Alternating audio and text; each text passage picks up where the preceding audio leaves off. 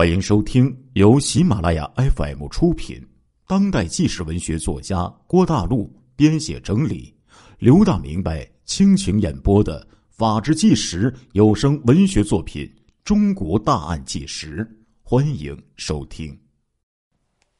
然而，他深深知道啊，这样一位在二零零三年中国百富榜排在第六十一名的对手，如果不快刀斩乱麻。不动用铁的手腕，将会后患无穷。于是元宝井挖空心思的，在辽阳的老家找到了一位黑道的朋友，当地呀就是我们本地称之为黑社会老大的杨中学。他与杨中学密谋之后，一九九六年九月，杨中学指使李海洋、孙立到四川省成都市去寻找刘汉，并。发出射杀令，见到刘汉就用枪打，打死、打残都行。三个月之后，杨中学为李海洋、孙立提供了一支手枪以及三万元人民币。一九九七年一月底，三个人先后赶到成都市。杨中学把刘汉的体貌特征、所乘的这个车型的牌号告诉给了李孙二人。二月一号。二十一点钟，李海洋看见刘汉的车停在广汉某宾馆的门口，便回到租房处取来手枪，对准刘汉连开两枪。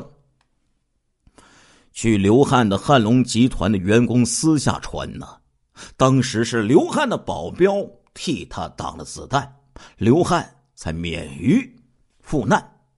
李海洋随即逃离现场，在此之后。杨中学被判为死缓，李海洋被判处无期徒刑。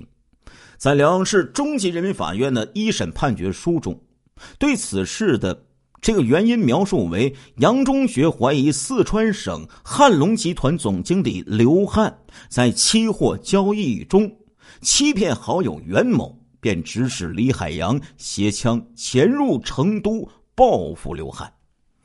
事实上，现在看来呀，杨中学、李海洋那不过就是个替死鬼呀，因为他们在这个询问笔录里根本不认识刘汉。显然，元宝警才是真正的罪魁祸首。按理说呢，元宝警这一次逃脱法律的制裁，实属万幸，他应该悬崖勒马。可是，元宝警这个人偏偏是一个做事。一不做二不休的人，于是他第二次暗杀行动就想到了汪兴。于是，一九九七年初，汪兴潜入四川，实施杀害刘汉的计划。结果呢，他在成都待了一个星期左右啊，愣是连刘汉的影子都没找到。最后，元宝警不得不给他打来电话：“你回来吧。”我们的期货输了，这口恶气早晚得出。就这样，汪兴回到北京之后，大概属于啊没有经住元宝井的考验吧，自然就不会被元宝井重用了，而被派到北京怀柔一家药厂当副厂长。关于先后两次暗杀刘汉，社会上流传两种说法，一种是元宝井后来呀。在法庭上说的，第二次杀人是汪兴主动请缨的，表示愿意帮助袁宝景收拾拦路虎。另一种说法是，这个汪兴爱人告诉记者的，说汪兴在深圳当这个品牌经理。一天呢，袁宝景打来电话，听到指令之后，汪兴情绪不高的说了一句：“好事不找我，犯法的事儿就找我。”但是当天晚上，哎，汪兴就急匆匆的坐车去了北京。一九九七年的秋天，袁宝景和汪兴两个人掰了。社会上对于这个事儿呢，也有两种说法。用汪兴的话说呀，他屡屡遭受不公平待遇还不算，万万没有想到，袁宝景得知杨中学落网之后，立即把他卖给了。杀手四毛子想利用四毛子的手杀他，这时候汪兴感到了生命危险，才离开元宝井的。而用元宝井的话说呀，他呢，汪兴与同事关系处理的不好，并提出了种种要求，而元宝井呢，没有理睬，汪兴心存不满，才离开公司的。反正啊，从北京灰溜溜的回来之后，汪兴另起炉灶，开起了一家小茶庄，干了五六年呢，连台车都没有混上，汪兴就觉得很掉价为此。他内心非常渴望元宝井呢，不看僧面，看佛面。就凭当初他顶着社会压力脱掉警服，摘下大盖帽，抱着强烈的发财梦投奔元宝井这一条，也应该给予他一些支持、一些补偿。为此呢，他曾呢自以为当过警察，完全有能力摆平这件事儿。换句说法，就是汪兴觉得。只要自己略施手段，恐吓恐吓元宝井，他就得乖乖就范。但是啊，汪兴失算了呀，他应该想得到啊，元宝井是从社会最底层刀尖上滚过来的呀，什么阵势没有见过？况且，元宝井此时不仅事业上如日中天，生活上。也去旧迎新。一九九零年，他与北京的前妻离婚之后，一九九九年与中央民族大学教授、藏族知名的舞蹈艺术家卓玛结为了夫妻。就这样，从一九九八年到二零零一年，在长达三年的时间里，尽管汪兴电话不断，可是他认为他的身份地位绝不能。容忍一个无赖的敲诈，根本就不理会汪兴。这时候，汪兴才清醒的认识到，他这个普通的小商人，与财大气粗的中国亿万富翁斗，那简直就像堂吉诃德一样荒唐可笑，使他不得不使出杀手锏，明确的告诉元宝井：如果你再不有所表示，就别怪我不讲义气。要举报你了。按照元宝井的说法，他当时非常愤怒，觉得自己对汪兴不薄，已经先后给了汪兴近七八十万元。没想到这个家伙贪心不足，反过来进行敲诈勒索，并在他善意的冷处理的面前，反而多次以炸弹炸断腿、绑架儿子、大卡车撞小轿车。写举报信等方式，对元宝井人身安全威胁逐步升级。元宝井说，大约在二零零一年上半年，当他发现家里的楼下经常有四五个东北人在楼下转悠，他认为汪兴跟他玩真的了。再加上那些南方口音，那些人打来电话，张口不是说我们老大要你准备五百万美金。就是闭口说，咱们哥们儿要一千万人民币。如果你要报警，就灭了你全家。这时候，元宝警才感觉大事不妙，并曾经向北京市公安局东城分局报过警。然而，面对这么一个对公司内幕了如指掌，而且当过警察的对手，尽管他的口风很硬，心里也非常害怕。远的不说呀，就凭他指使过汪兴买凶杀人这一条，要是抖出来，就可以要他的命啊！况且呀，那被恐吓的那些事情，敲诈电话不断的加码，说元宝井偷税漏税，挪用十六亿的公款，还说你想打我黑枪，哼，我可以通过武警正常手段打死你。话语是越来越恐怖。元宝警在笔录中称自己的精神快要崩溃了。只要汪星活着，将是永远摆脱不掉的阴影。于是，为了袁氏家族利益，他找来自己的二哥袁宝奇，说汪兴又打来电话了。袁宝奇就说：“这个王八犊子太他妈不够意思了，就是欠收拾。你放心，我来安排办了他。于是两个人密谋之后，元宝奇提出需要三十万，用于灭了汪兴。元宝警告诉二哥小心一点于是，一场谋杀伴随着元宝旗潜回辽阳，亲自授意两个堂兄，便围绕着汪兴神不知鬼不觉的就展开了。二零零一年的一天初秋的夜晚，已经十一点多钟了。汪兴正躺在家里，就听见一阵急促的按门的铃声。他还没有来得及问是谁，下面有人就高声叫道：“汪兴，你下来！”汪兴毕竟当过刑警队长啊，不敢贸然搭腔，吩咐妻子马上报警。谁知等公安局来了之后，那个家伙已经跑了。继而，汪兴躲到农村的远亲之家。这时候，汪兴作为有经验的猎手啊，已经感觉到了那个项庄舞剑、意在沛公的事儿。他隐隐约约的感觉到了，他的命哎要被人给夺去了。二零零一年十一月十五号晚上六点多钟，东北的天呐已经全黑了。他被一个熟人电话给约了出来。他一边走一边接电话，突然在马路旁边，一个瘦高身材的黑影从后面窜上来，左一刀右一刀扎在他的身体当中。王清意识到不好，便一手去。用胳膊去挡，一面拼命的喊救命，并倒在地上向出租车晃动手中的一百元的钞票，最后被出租车送到急救中心。那个家伙也趁乱跑掉了。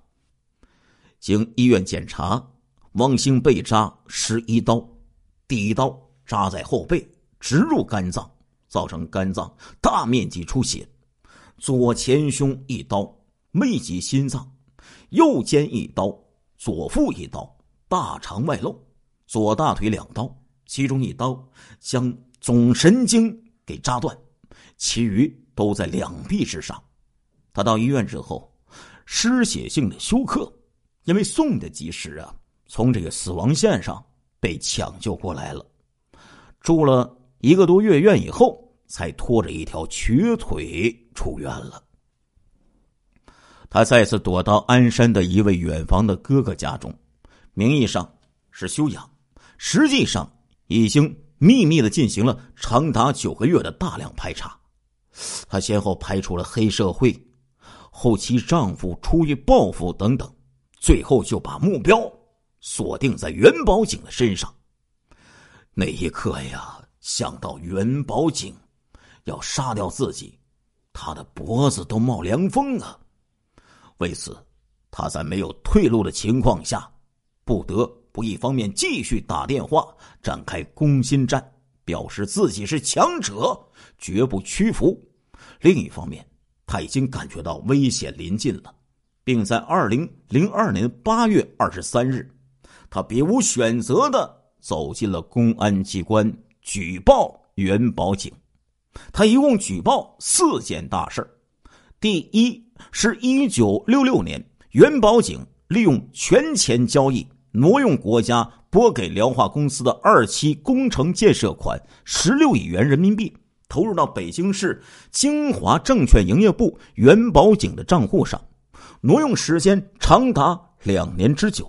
第二是指使杨中学到四川广汉枪击刘汉。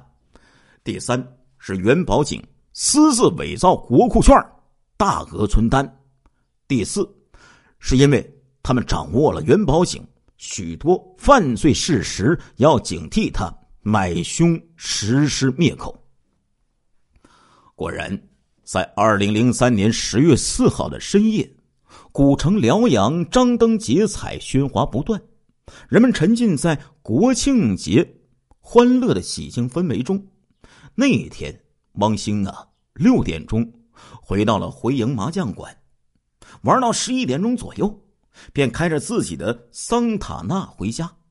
这个时候，他没有意识到两个躲在黑暗角落里、携带着双筒猎枪的身影。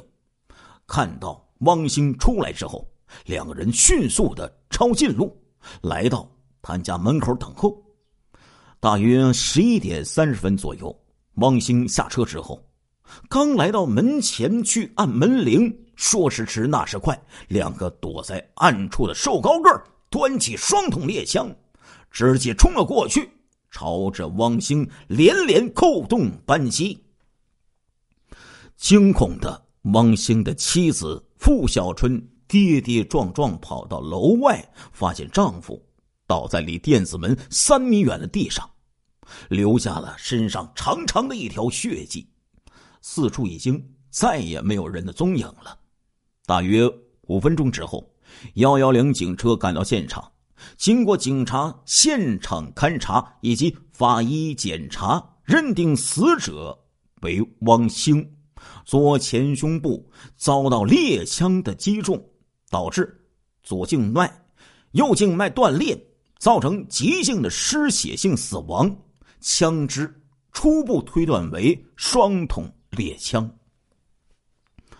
法网恢恢，疏而不漏啊！就在汪兴被杀死的五十天之后，二零零三年十一月二十四号，元宝井、元宝旗、袁宝森先后在辽阳、南宁、北京落网。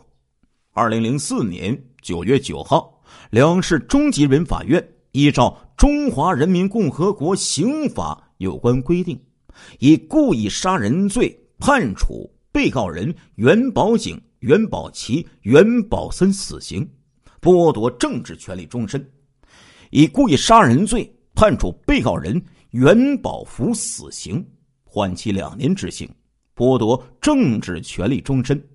一审判决宣告之后，四被告人均表示要上诉，而原告。也感觉人财两空，坚决不服，表示要上诉。但是，在人们心中啊，这起案件已经尘埃落定了。然而，谁也没有想到，这时候不该出现的奇迹，还是奇迹一般的出现了。二零零五年十月十四号八点钟，就在元宝井头枕阴阳界，脚踏。鬼门关临行前的最后时刻，那一声应该响起的枪声并没有响起。随之，他被司法部门宣布紧急暂缓执行死刑。继而，从监狱里传出了这位善于敛财、善于制造悬念、善于一鸣惊人的商界奇才，通过遥控律师和妻子。两个传声筒制造出了两条令全世界都大为吃惊的特大新闻。元宝警不仅检举揭发了一位省部级的高官涉黑，而更加惊动世界的是，十月十二号十七点十九分，他在律师的帮助下亲手书写了一份长达三页的捐赠书。他在捐赠书中提到，元宝警通过一家香港的公司，控制了位于印度尼西亚某岛上的一处油田，占有其中百分之四十的股份。有人按照十月十二号的世界原油市场价格估算，元宝井所占股份价值超过二千二百五十二亿元。他将四百九十五亿元捐赠给国家。元宝井，换句话说呀，他的财产已经不是人们所了解的三十三亿、三十七亿、六十六亿，而是在印尼一处就超过两千五百二十亿元。他也不是仅仅捐赠两所西藏小学，不是拿出一千元的现金设置了中国大学生跨世纪。发展基金建号奖学金，而是一下子捐赠给国家四百九十五个亿。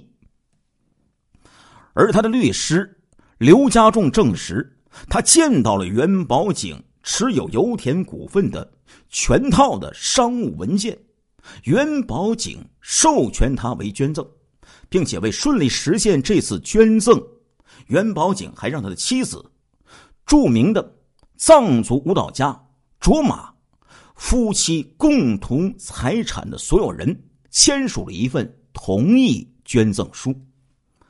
十月十四号。卓玛在会见完元宝景之后，立即就回到了北京，在第一时间落实这份捐赠。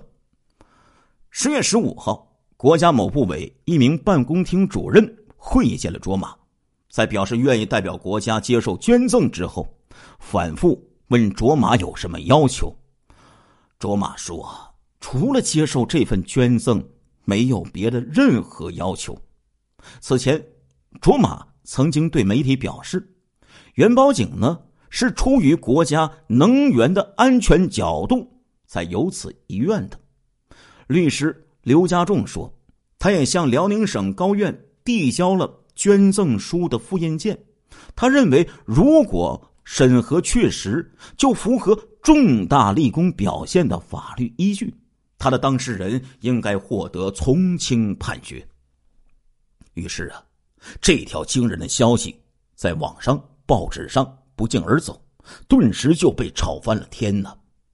有人说，在生死攸关的时刻，元宝景才露出富可敌国的隐形财产两千五百二十亿元，而他财产的唯一继承人卓玛，也肯定成为了世界第一女富翁。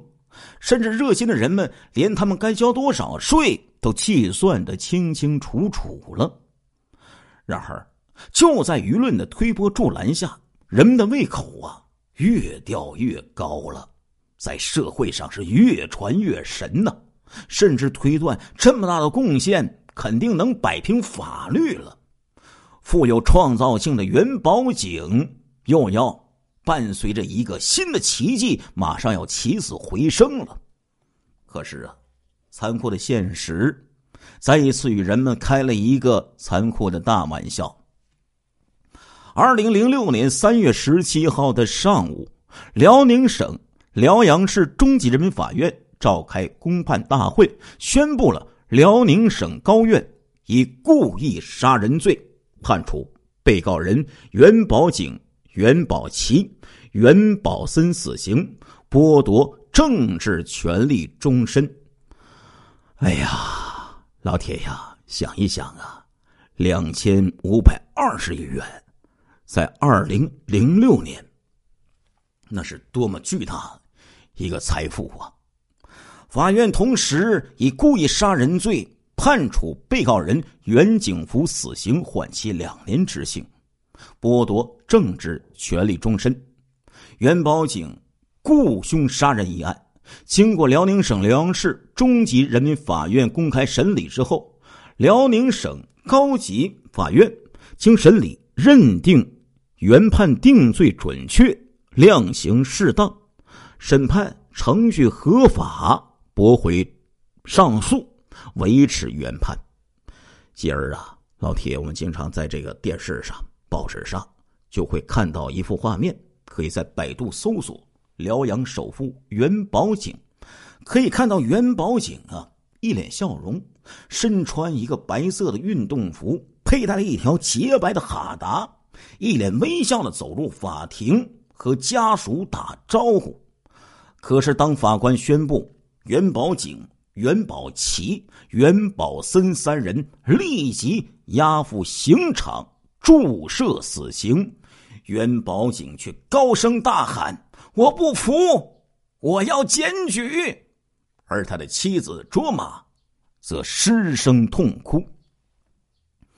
当日上午八点二十分，元宝井兄弟三人被法警押赴刑场。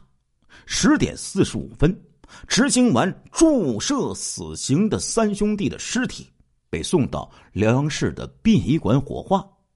在殡仪馆的院内，卓玛用一条白色的哈达把元宝景他的骨灰盒给包好，与袁家在辽阳的亲属们道别，最后卓玛乘着一辆京 A 牌照的奥迪车离去。